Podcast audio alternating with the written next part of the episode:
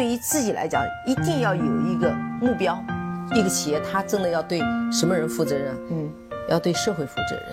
嗯，对员工负责任，对股民负责任。这个三个责任，一个国家的发展，实体经济是永远是是顶梁柱。各位好啊，给你一个真实生动的格力电器，我们给的比你多。嗯，当我今天呢又说出这句 slogan 的时候呢，我觉得特别的有意思。对，今天呃，格力电器在市场上的表现呢，真是给了你一个特别真实、特别生动的投资市场。嗯，那我们今天稍微来回顾一下整个今天几个小时交易的情况吧。那昨天呃年报发出来之后呢，说一七年暂无分红的规划。那整个今天早上，呃，格力电器呢就是以跌停开盘的。那在盘中呢，是打开了跌停，最小应该是收跌到了跌百分之六个点左右吧。那到下午的时候呢，在一度跌停，然后又打开，最后收到了大概负的八点几个点。整体的成交额呢是一百七十几个亿，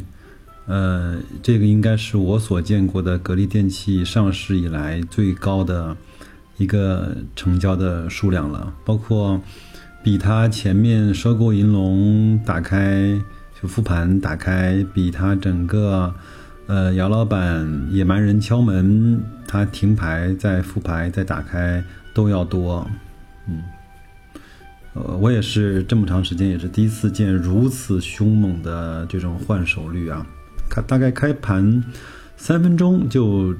就成交了大概。嗯，几十个亿了，我看看，大概对，成交了大概三十几个亿了。本来平均一天格力的成交额也大概就是在二三十个亿左右，嗯，大概成开盘三分钟就三十个亿了，嗯，一个小时之内大概也就嗯七八十个亿了。那今天晚上的呃数据显示呢，就是港资呢是有二十三个亿左右的净流出。那看来不分红呢，对这些港资，呃的影响和触动还是挺大的，嗯。那到了现在，到了今天晚上这个时间点，我们其实至少我还是认为这件事情还没有尘埃落定，虽然有一些东西已经慢慢的会看清楚了。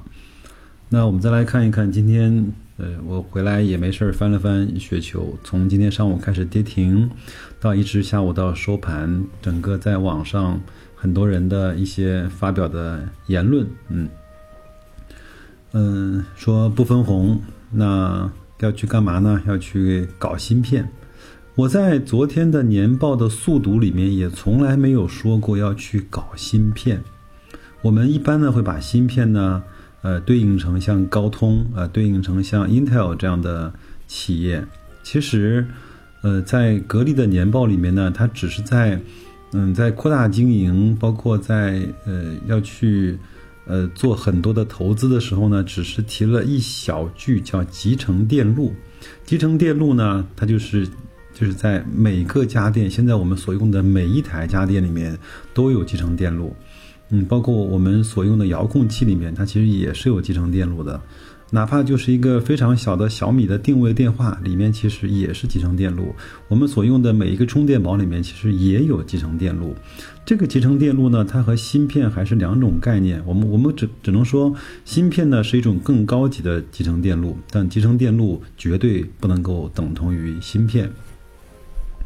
那这个呢，大家伙就有一个特别深的感受。哎呦，这个集成电路啊，这个芯片呢是个无底洞。像格力每年赚两百多个亿，它往里面砸两千个亿，也未必能够听见响。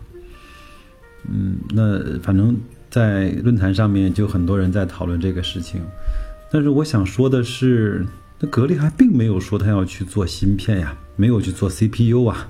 没有去做手机的芯片吧。那现在其实我们在很多的格力的家电里面，其实已经都能够看到打格力 logo 的呃集成电路，或者是呃简单的芯片吧。它其实早就已经具备了生产这些简单集成电路的能力。那它如果想上一个台阶，想生产一些更加精密复杂的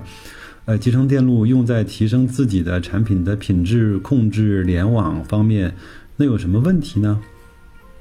呃，今天晚上呢，我又看到一篇文章，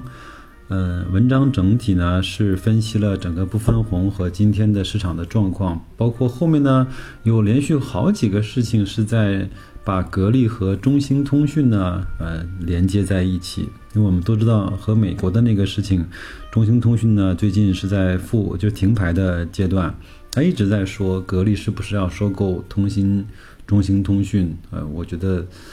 这个有点捕风捉影吧，嗯，中兴通讯这个事情本身和格力是没有关系的，那本身其实甚至和贸易战、和贸易摩擦都没有关系，只是一个单独个体的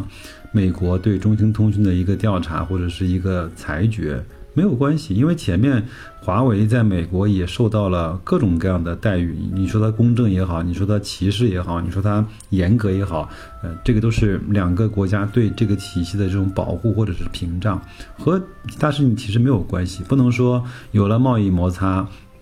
中兴通讯被美国所调查，或者说所处罚，那格力就要来就要来去当接盘侠，就要去投资中兴通讯。当然，我并不是说没有这个可能，我只是说现在至少我从我获得的各种信息来看，没有指向是在这儿啊。为为什么要去把这个事情讲得如此的 形象呢？呃，这是这是第二个。我觉得在呃在雪球这样的我们一直是认为价值投资者比较聚集的地方。都会出现了这种言论的偏移，这种言论的这种，呃，这种比较过激的这种描述，我觉得还是反映出了我们整个在国内 A 股的投资者心态上面的不成熟。嗯，包括今天在喜马拉雅的后台，我收到的留言也是最多的，比哪一期节目上线了之后收到的留言都多。嗯，包括有人宽慰的，有人。有人说，那我前面嗯的一些节目有可能会误导大家去太期望，呃，格力的分红。嗯，还有人说分红有什么好？那个伯克希尔哈撒韦就从来不分，包括什么这些所有的事情吧。嗯，那这个呢，我不想做评论，我只是说，那我们现在处在 A 股市场，每个投资者，就是说。并不是每一个投资者都有一个成熟的心态的时候，嗯，这些事情我觉得 OK，我能接受。我也我也前面也经历过不止一次这样的 这样的阶段啊，至至少是在每一次大牛市来临的前夕和每一次大牛市破灭的后期，它都会有这样不同的声音会出现。嗯，但是我只是想说，呃，如果。听我的节目的这些朋友和能够能够坚定的去持有格力的这种类似的，呃有价值的投资标的的，当然，如果你现在依然还认为格力电器是一个有价值的投资标的的时候，那我们应该怎么说？让子弹飞一会儿，让事态发展一下，不要像一个那个就是嗯不经世事的。年轻人一样，碰到一点事儿呢，就就直接开炸了。我觉得这个不像我们，呃，做价值投资也好，做这种嗯蓝筹股也投资，或者说很多人还还是比较信奉巴菲特的这种投资心态的人所应该具备的，应该具备的态度吧，或者说情绪吧。还有呢，很多人呢，就是把那个二零一六年的格力电器的年会，董明珠讲了，就在收购。呃，银龙未果之后，董明珠就讲了一些嗯气话，说我三年给你们分了一百八十个亿，你们也没觉得怎么着。那我就是五年不给你们分红，你们能拿我怎么样？很多人呢把这句话又分出来了啊，翻出来了，是说董明珠为了兑现他的这种嗯发飙，今年就不给你们分红，你能拿我们怎么样？我觉得这个呢。就有点以八卦的心态来去看待投资了吧？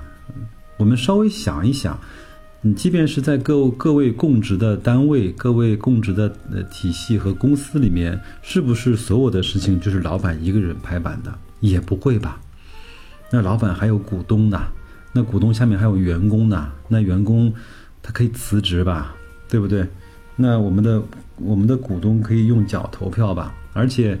我们都知道，像格力这样的公司，它的大股东是格力集团，就是珠海国资委下面监管的一家企业，它占有格力电器百分之十八点二的分红，就是那个比例。如果不分红，就算它按照一百亿的分红来说，它少了十八个亿呀。那格力集团会不会同意呢？那董明珠和整个格力电器的管理层在出这份年报之前，有没有去跟格力集团沟通过呢？我想应该有沟通吧，我相信不会，他连这种最基本的逻辑都不不遵守。那如果沟通了，沟通清楚了，能够出台这份年报了，那你想想看，他是不是已经把事情讲清楚了呢？好，那那这个呢，我们先放下不表，因为这个还是一个没有确定的消息，因为还要开股东大会，还要投票。我很多的股东可以去否决它，呃，包括他再拿一份新的分红的方案出来，包括这次的民生银行，就是修改了他的分红的方案，对吧？我觉得这个呢，我们再等一等，呃，同志们，二十四小时还没到呢，不用太着急。还有呢，我是今天上午呢，正好跟一个朋友聊天，我聊到了我对这件事情的打了个比方啊，至少在现在我。我依然都不认为格力包括董明珠是昏了头，嗯，这么多年，呃下来，我不认为一家公司或者一个管理者，一个我们把它称之为企业家的人，就能够昏头昏成这个样子，嗯，我的比喻是一个优等生啊，考试呢是考了满分，但是呢附加题没有做好，或者是整个考卷的字迹啊不如以前写的工整。然后呢，就被学校直接给了记过的处分。我觉得整个事件发生下来，就这么一天的感受，我我的感受是这个。因为从昨天的年报来看，增长率包括利利润整体的贡献、销售额，呃，应该算说格力从嗯十几年来一直是一个优等生。它去年的年报也算是我们能够给一个满分，对吧？但是呢，附加题没有做好，没有把分红的方案做好，或者说你在不分红的时候没有把，嗯，这种就是这种股东的和投资者关系的处理做的那么的好，会有一些生硬啊，它这个字迹呢不如以前工整，那市场也好，学校也好，就直接给了记过处分，那就是跌停了嘛。我我这个基本上是这样的一个这样的一个想法。今天晚上他又公布了一季度的年报，我会放在。这个节目的后半部分，给大家做一个简单的解读。嗯，最后，嗯，呃，我也想吐两句槽，好吗？因为最近呢，有两个板块涨得比较好，一个就叫五 G 板块，一个就叫呃芯片板块。嗯，那你我们可以稍微把这些把这些公司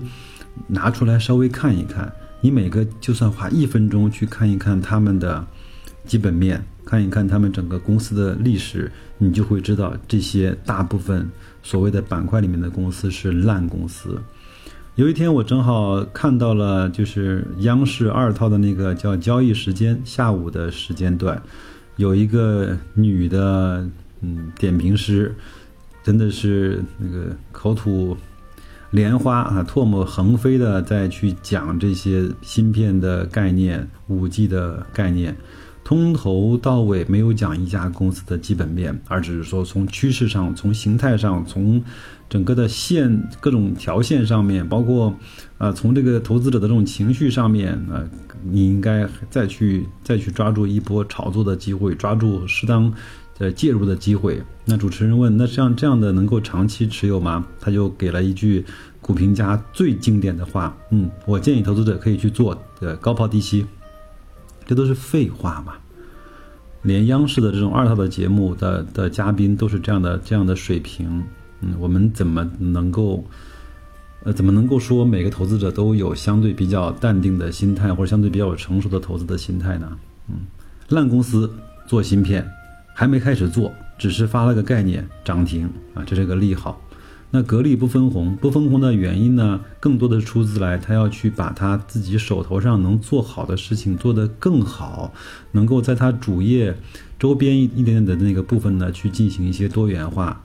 去提高它整体智能化的程度，要去做一些集成电路，要去做一些和机器人和智能的精密机床相关的事情。那对不起。呃，市场就一巴掌打过去，跌停啊。有一些公司呢，二十年上市了不分红，分红之后呢，就每股给了五分钱啊，十股五毛钱，这就是重大的利好。那对于那个年年分红，但是今年说不分红，但是其实还没有确定不分红的这样的呃，我我认为他叫好学生吧，啊，他就跌停。无论从今天呃业绩来看，无论从它的管理来看，无论从它的产品质量来看，无论从它的渠道和营销。呃，结果来看，无论从董明珠个人对格力电器的这种，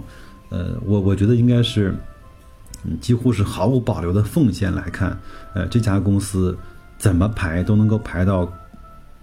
就是中国三千多家上市公司的百分之十以内，前面的百分之十，这个我绝对是有保留的这么讲的，甚至我认为可以排到前面百分之五。嗯，对这样的公司。嗯，投资者不愿意给他一天 甚至是二十四小时的忍让，或者是嗯呃期待，或者是观察啊，直接用这样的方式。当然，我觉得这个没错，因为我们每个人都要对自己的投资行为负责。我们可以用脚投票，这个都没关系啊。这个这个部分我们就讲到这儿，我不想去。呃，嗯，吐槽或者我我我也不想去用个人的情绪去影响大家的这种判断。嗯，第二个内内容呢，嗯，因为我大概是从零五零六年开始接触中国的。呃，资本市场开始去接触股票、基金，所有的东西开始从那个时候开始。那经历了零七年，经历了零九年，经历了最黑暗的一三一四年，也经历了疯狂的一五年，也经历了股灾，也经历了熔断。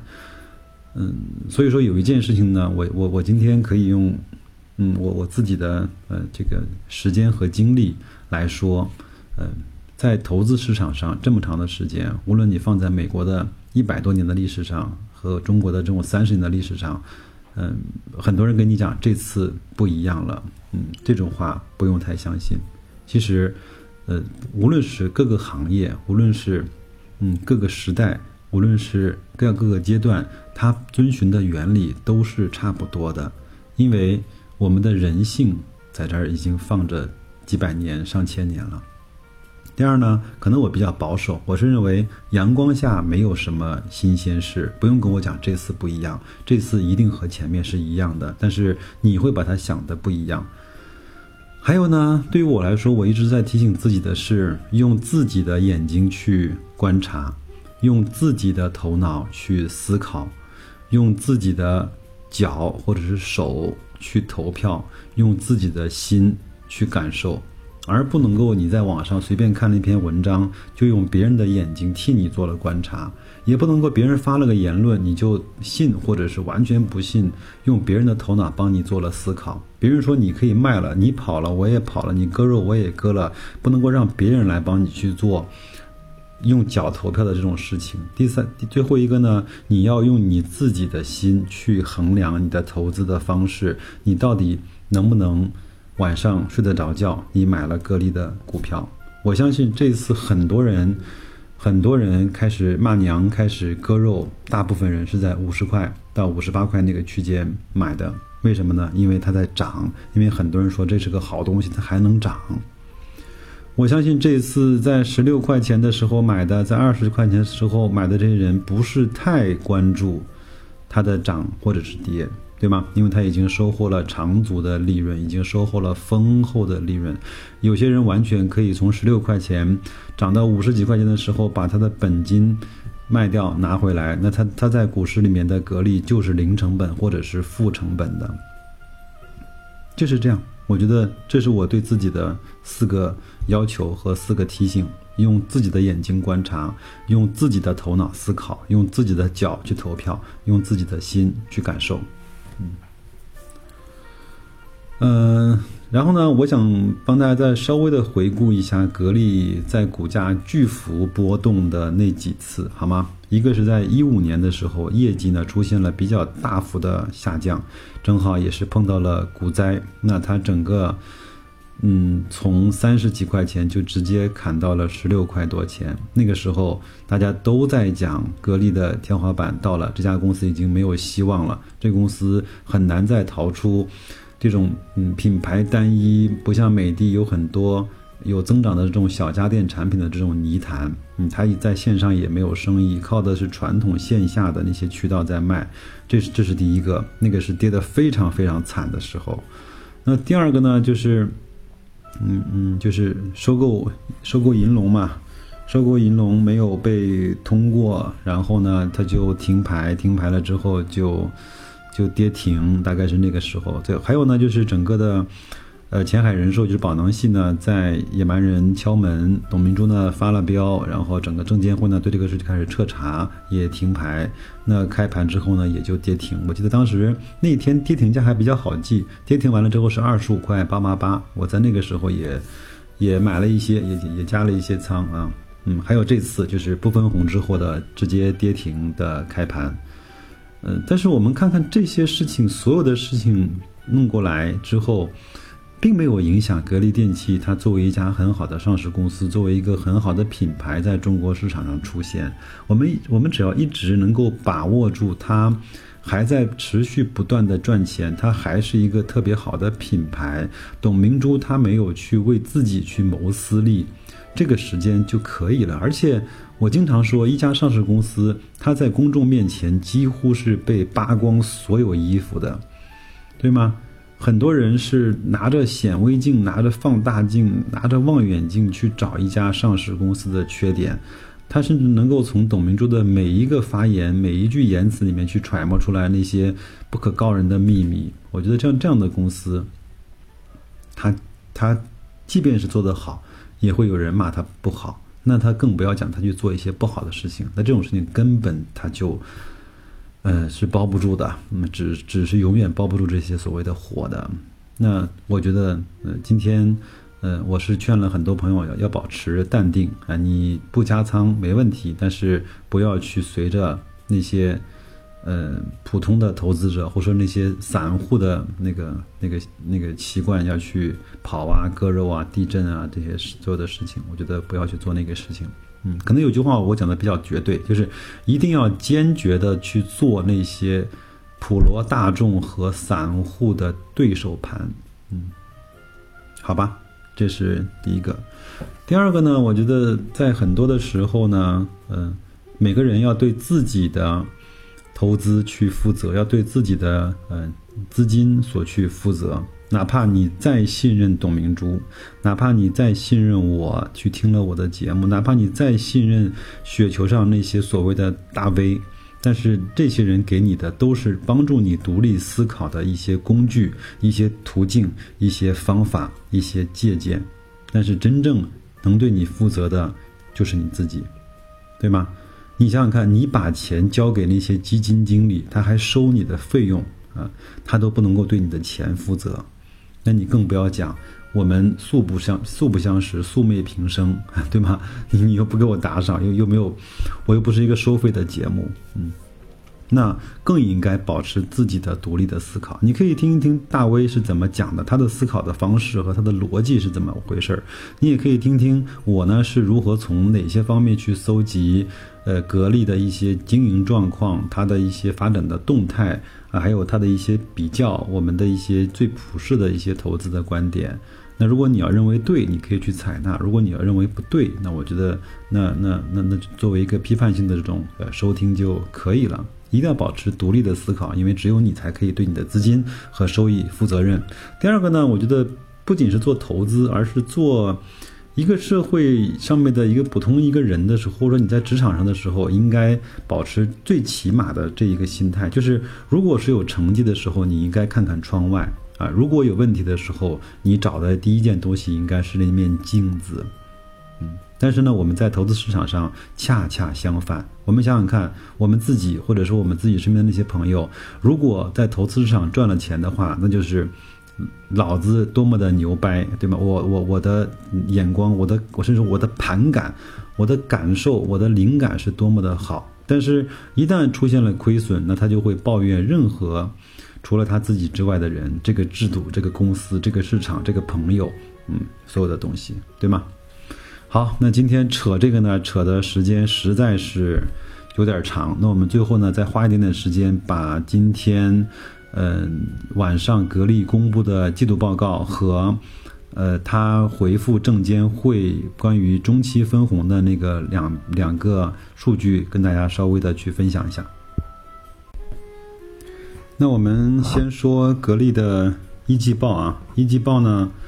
呃，显示它公司一季度呢实现了营收是三百九十五亿元，呃，然后呢同比增长是百分之三十三，净利润是五十五点八二亿元，同比增长是百分之三十九。看到了吗？它又一次用数据证明它的净利润增长是要快过它的营收的增长的。另外呢，还记得我们在去年就是昨天年报的速读里面，呃，给大家一个数据，整个它的一季度，整个它的利润和营收占全年大概是多少比例吗？我估计大家伙都记不住了，大概是二十一。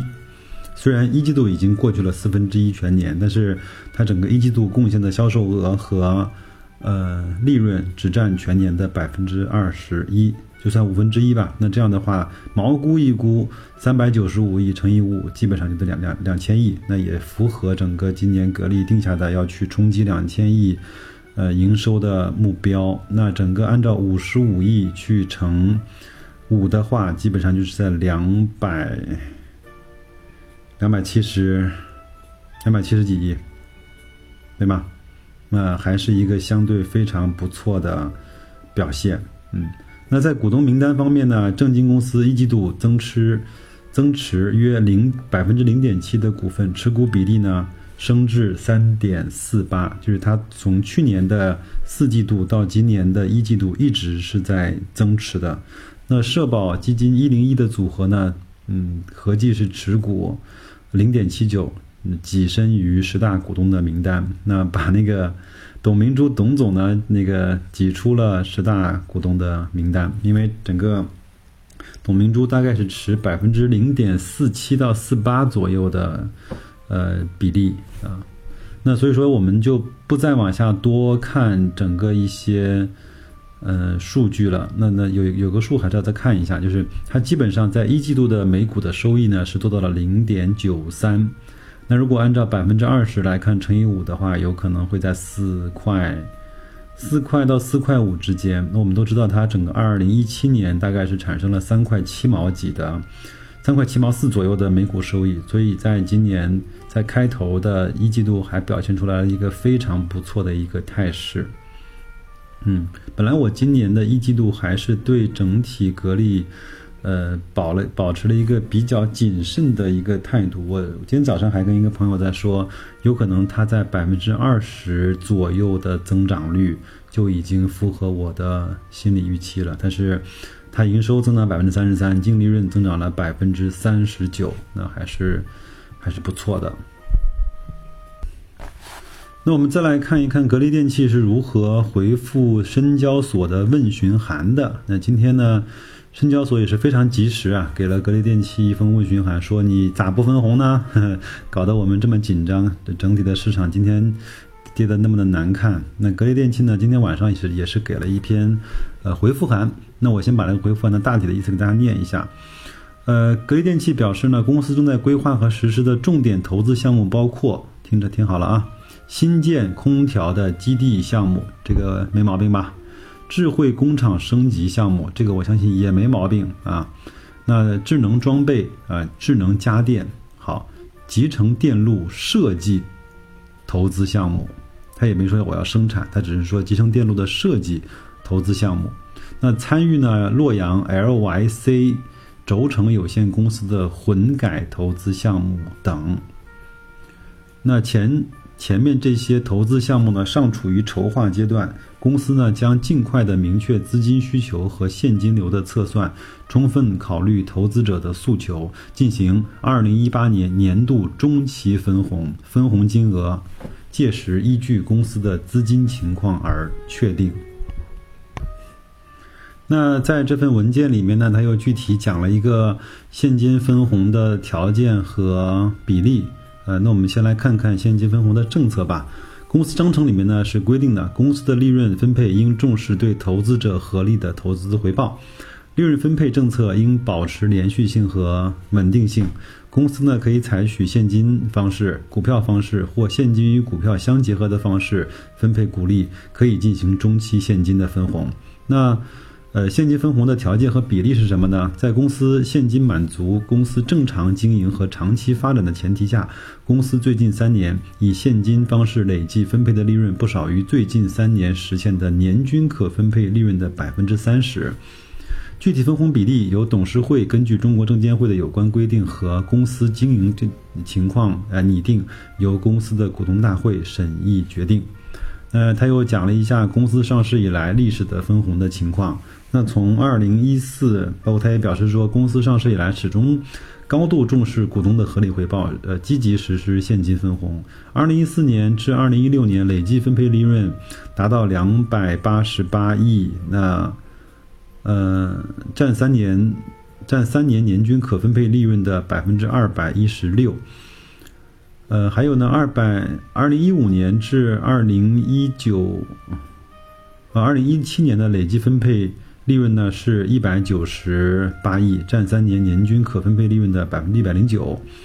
那符合公司章程规定的利润分配政策。经统计呢，一九九六年呃至二零一六年，格力电器已经累计分红，累计现金分红十九次，分红总额达到四百一十七点九二亿元，那超过期间净利润的百分之四十。就是说，整体在二十年的过程中。格力电器分掉了它整个净利的百分之四十，嗯，他也在向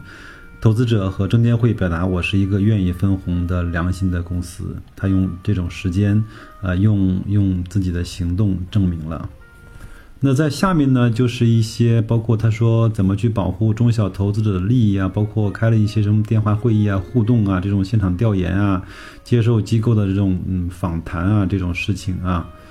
嗯，这个我就不给大家念了吧。他只是说，前面所说的这些项目呢，尚处于筹划阶段。公司呢将尽快明确资金需求和现金流的测算，充分考虑投资者的诉求，进行二零一八年度中期分红。分红的金额届时依据公司的资金情况去呃确定。嗯，好吧，那嗯，其他的我就不跟大家啰嗦了，因为这期节目做的时间也太长了。那。我承认这里面有我一些个人的嗯观点，更多的是我个人的感受和我对这件事情个人的看法，有可能和您想的不一样，也可能和你的看法不一样，没关系，君子和而不同嘛，每个人都应该有各自的看法，嗯，我觉得这样才挺好，嗯，